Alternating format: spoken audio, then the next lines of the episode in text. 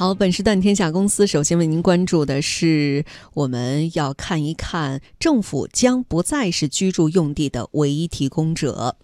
嗯，国土资源部部长江大明日前对媒体表示，国家将研究制定权属不变、符合规划条件下的非房地产企业依法取得使用权的土地作为住宅用地的办法。政府将不再是居住用地唯一提供者。政府将不再是居住用地唯一提供者。那么这句话到底什么意思？怎么来解读？还有哪些主体可以成成为居住用地的提供者呢？上海易居房地产研究院副院长杨红旭说，市场上将会出现两个新的居住用地提供者。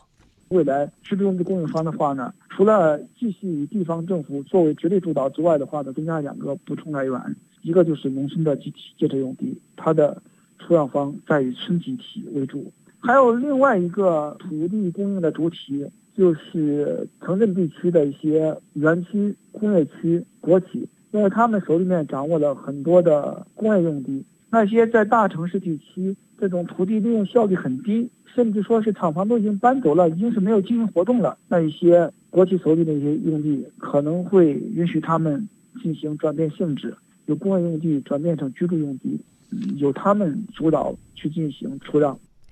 有分析文章认为，土地供应政策的变化与十九大报告确立的房地产深改政策方向是完全一致的。十九大报告指出，坚持房子是用来住的，不是用来炒的的定位，加快建立多主体供给、多渠道保障、租购并举的住房制度，让全体人民住有所居。文章还指出，之前的政策最先推动租购并举，特别是在土地供应时，要求开发商必须保证一些住房是租的而不是卖的，使得租赁市场的供给在增加。同时，一些地方政府还推出了政府与居民的共有产权房，这些变化都是对十九大报告的贯彻落实。但真正的政策变化是一月十五号，国土资源部部长江大明所透露的，也就是土地的供应政策变了，这意味着多主体供应的政策要彻。彻底放开。嗯，好，接下来请出我们今天的观察员李欣哈。呃，有一位就是业内人士是这样评价的，说未来宅基地的使用将会更加的多元化，以适应咱们现在租赁市场的这种大的变革。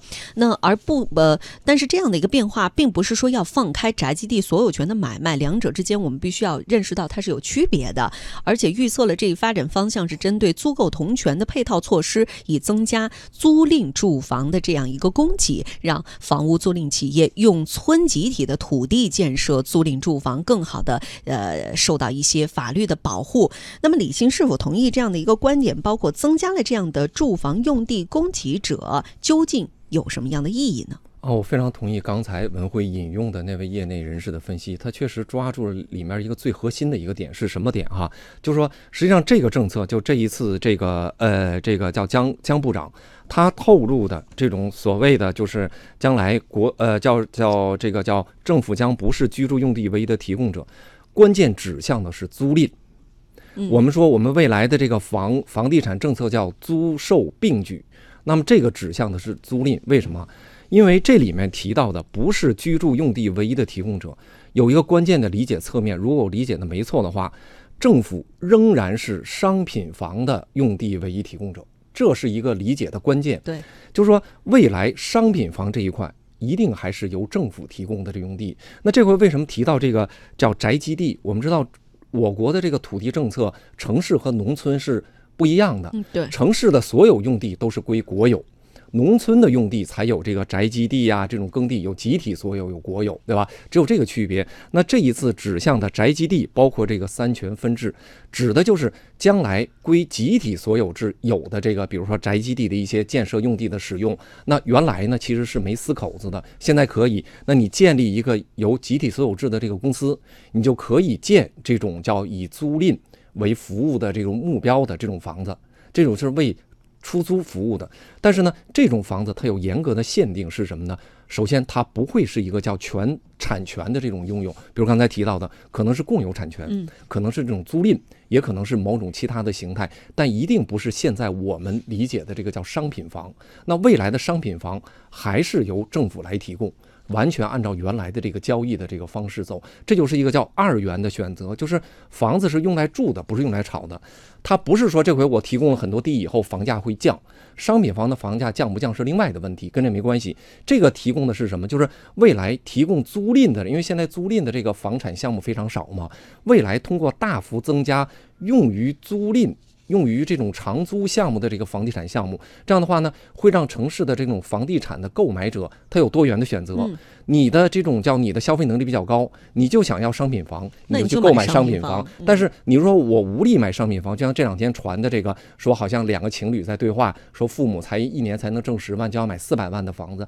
那在这种情况下，社会会给你提供大量的可租、可共有产权的房子供你选，所以呢，会分流一批刚需的这种住房的。但是商品房那块，国家依然是唯一的土地提供者。嗯，好，我们继续来看哈，居住用地的供给方增加了之后呢，会给房地产市场带来什么样的变化？关于这个话题呢，很多专家都有着自己的看法。易居研究院智库中心研究总监严跃进认为，当前在居住用地的放开方面，其实只有租赁市场才有机会，其他领域其实不太可能一次性放开。北京中原地产研究部总监张大伟说：“这次政策将增加出租房屋的供给，不会影响商品房交易市场。其实不是大家理解或者想象中那个商品房住宅。”它住房的话，提到主要核心两点，一点的话是对于一些企业拥有的过去的非住宅类的土地，在不改变权属，同时符合规划的条件下，可以变成住房使用。然后另外一类就是对于农村的宅基地，在使用过程中可以变成住房。住房的话，主要对应的还是出租类的，就是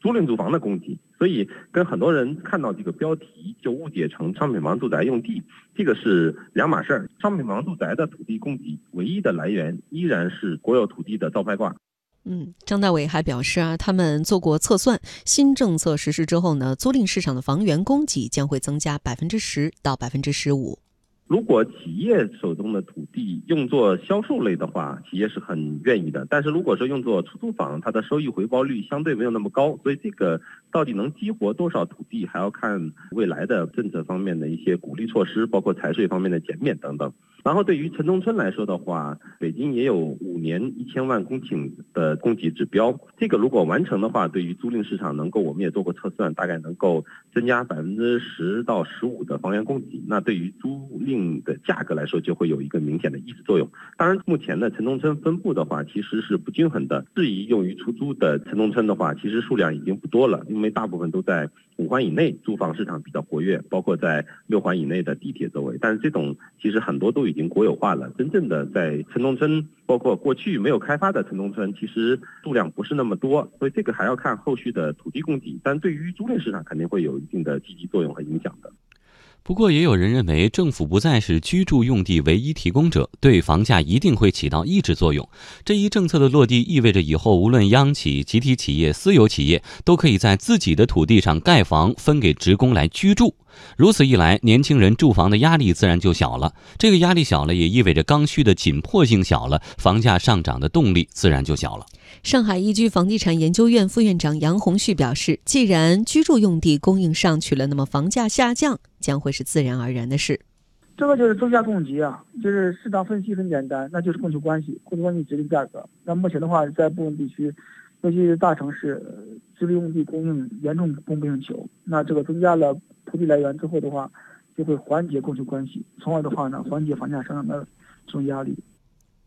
除了表示增加住房用体供应主体，国土资源部部长姜大明昨天强调，国家将探索宅基地所有权、资格权、使用权三权分置，落实宅基地集体所有权，保障宅基地农户资格权，适度放活宅基地使用权。但城里人到农村买宅基地的口子不开，严禁下乡利用宅基地建别墅大院、私人会馆。有观点分析指出，过去宅基地的所有权是属于集体的，资格权和使用权是一体的，都属于农村。居民，那么如果把资格权和使用权分离，与农村耕地的改革思路是一致的。这一政策最大的内涵就是在保障农民权益的情况之下，要把农民从农村的耕地、宅基地上解放出来，让这批人到城里来，变成城里的工人或者是商户，继续扩大城市规模，细化劳动分工。总之，这一政策的目的是要让农民放心进城，同时要把农村的土地充分利用起来，由城里人的生活质量提升换取农民进城的生活保障，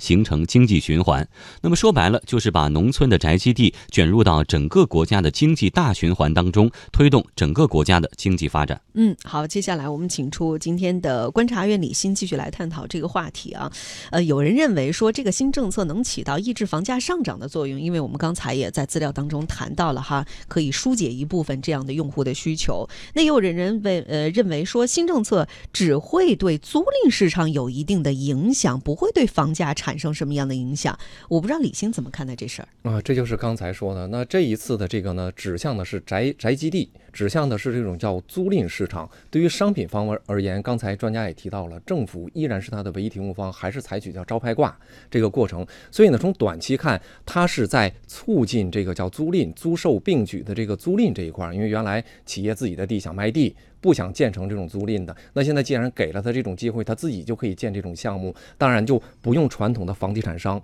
在城市里拥有自己的这个地的这种，就是说有一批刚才提到像城中村这种，属于集体所有的，他就可以直接建立公司，然后进行这种叫租赁房地产的开发。那给他呢就是一个新的通道，这是第一。第二呢，从长远上看，未来叫房住不炒的这个呢，这个政策会一波接着一波来。比如现在大家在提房产税的问题，所以从长远上看，给社会给社会资本一个叫窗口的指导，就是未来租赁市场会成为房地产下半场的一个主要的思路。那存量的这种商品房市场，恐怕它未来的这个运营呢，可能会有房地产呀成本的这种考虑，这种房房叫房产税。所以呢，某种程度呢。它确实在宏观上是有抑制商品房这个房价上涨的这种可能性。嗯嗯，那么除了我们刚才说到的这个住房用地的问题，呃，我觉得大家可能会关注到这个宅基地所有权啊、资格权还有使用权这个三权分置的问题哈。嗯，刚才江大明部长也提到了，就是对于宅基地的使用，包括它的受益。然后让农民能够从这个宅基地的这个工作当中解放出来，放心的进城，这个逻辑应该怎么理解？啊，首先我们说，就宅基地还是跟农农民土地相关，对吧？农民土地，那这回呢，把两权变三权，首先确定了这个资格权，就你土土地，你农民是拥有这个资格的，未来三十年延长三十年。那么这个中间有一些很多的细节，我们可以。有联想空间，比如说这个宅基地的这种叫资格权和使用权，我们我们上上周做过，就上海城市总规划，当时提到一个要点，就上海的城市建设总规划中间，它在二零三五年，二零二零年到二零三五年，它建设用地好像才能增加叫十八平方公里。那这个我们就诧异说，怎么可能上海这么大，这么多年才能有十八平方公里，对吧？那这个中间就有说，有的就是上海本地的这种国企，他自己原来有他的自己的这个用地，可以用作这种建设用地。还有一种可能性是什么呢？就是当这个叫宅基地，宅基地当农民自愿，比如通过土地流转或者直接这种交换的方式被征用的话，那城市的主管部门可以根据自己的规划，比如说把他的宅基地叫。变成耕耕耕地化，就变把它变成耕地，它是耕地，那在可能相应的地方就可以增加建设用地的新规划，因为总共增加十八，对吧？那你有减法有加法，有可能在这方面呢会腾出新的空间，而且更有利于城市的规划，这是一方面。第二方面就是我们一直在做这种叫大农业，农业的自动化、土地流转的概念，但现在我们面临的问题是。土地这种耕地、宅基地的这种条块化，就每一小块地归这个一个农户的几个人、几个人，它不利于这种叫大规模机械。就像美国这样说，几个人就能把成片的这个它的这种土地的产出率和管理就提升。但是，当你有了这种叫资格权和使用权之后，农民可以放心的说，我这个土地。交给集体所有制的某一个这种代理的机构，然后我进城，对吧？这个地呢，我有资格权，但使用权给集体所所有制背后的这个公司。那么这种叫土地流转之后形成的集中农业的这个才有可能。要么农民总担心说，当我把土地，你把我这房子拆了，对吧？我将来怎么证明这个土地你的收益还归我？这个权利一分完之后呢，大家就可以在一个叫市不叫市场，叫这个价值评估的这个语境下来探讨说，你的这个宅基地当流转了之后。成为这个某一个大的项目之后，你未来可能获得的收益，甚至将来你进城了以后，将来如果返乡养老，那么在这一块地方怎么给你安置？这些呢，恐怕在这个前提下才能展开。嗯，好，这时段非常感谢李欣带来的评论。